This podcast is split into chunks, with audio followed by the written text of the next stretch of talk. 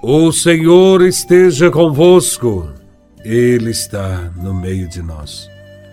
Proclamação do Evangelho de Nosso Senhor Jesus Cristo, segundo São Lucas, capítulo 16, versículos de 9 a 15. Glória a Vós, Senhor.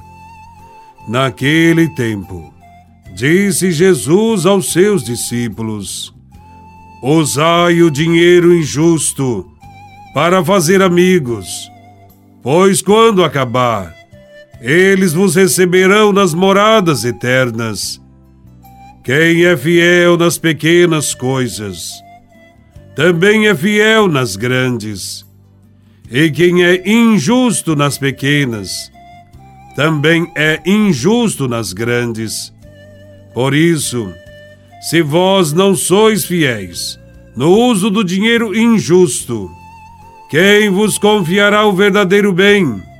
E se não sois fiéis no que é dos outros, quem vos dará aquilo que é vosso? Ninguém pode servir a dois senhores, porque ou odiará um e amará o outro, ou se apegará a um e desprezará o outro. Vós não podeis servir a Deus e ao dinheiro. Os fariseus, que eram amigos do dinheiro, ouviam tudo isso e riam de Jesus. Então Jesus lhes disse: Vós gostais de parecer justos diante dos homens, mas Deus conhece os vossos corações. Com efeito, o que é importante para os homens é detestável para Deus. Palavra da salvação. Glória a vós, Senhor. O aspecto principal do Evangelho é a fidelidade. O cristão não pode estar com o coração dividido entre a fidelidade ao dinheiro e a fidelidade a Deus. Mas por quê? Jesus mesmo explica. Ninguém pode servir a dois senhores, porque odiará um e amará o outro, ou se apegará a um e desprezará o outro. No tempo de Jesus, os fariseus tinham os corações divididos. Pareciam muito corretos pareciam pessoas de Deus.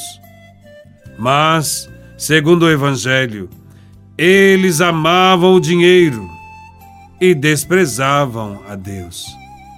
Diante desta triste realidade, Jesus de Nazaré não está à procura de servos, mas sim de irmãos ou amigos que tenham por ele um amor desinteressado. Espera de quem o segue uma decisão firme, livre, sincera. Jesus coloca diante do discípulo uma escolha. O seu discípulo deve optar por um senhor ou por outro, pois não se pode servir a Deus e ao dinheiro. Caso não se decida, isto é, não faça uma opção clara, terá o coração ansioso dividido.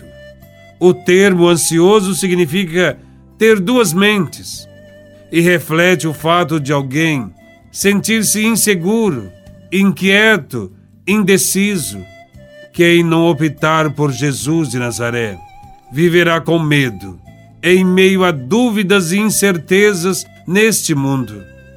O amor ao dinheiro nos leva a concentrar bens materiais a sermos egoístas e mesquinhos. Por isso, por isso é impossível se prender ao dinheiro e a Deus ao mesmo tempo, porque o amor a Deus significa partilha e nos leva também a pensar no outro antes de nós mesmos.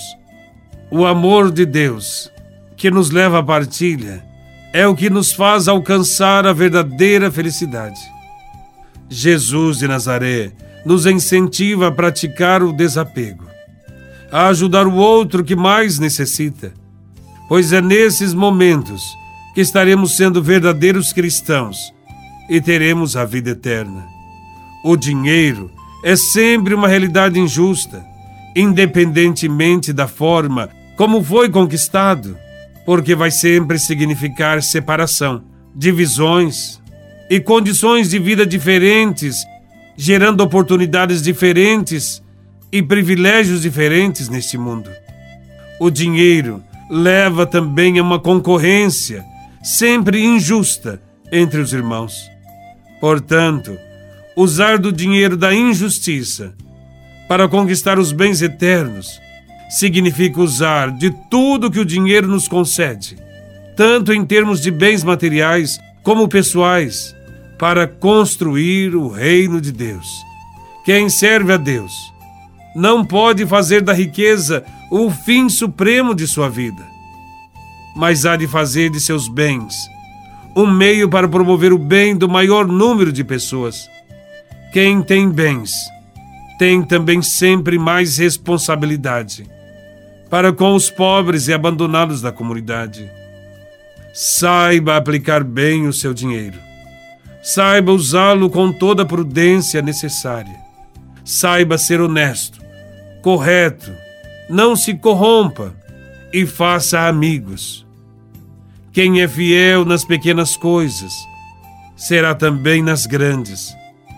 Entretanto, quem é injusto, desonesto e corrupto nas pequenas, será também nas grandes. Optar por Jesus de Nazaré é deixar Ele comandar o nosso modo de pensar, é deixar Jesus nos ajudar a construir o reino de Deus, aos ouvidos daqueles que desejam ser discípulos. A voz de Jesus ressoa como um desafio, como um conselho para tomar uma decisão e segui-lo, amando a Deus e ao próximo, principalmente aqueles que mais precisam.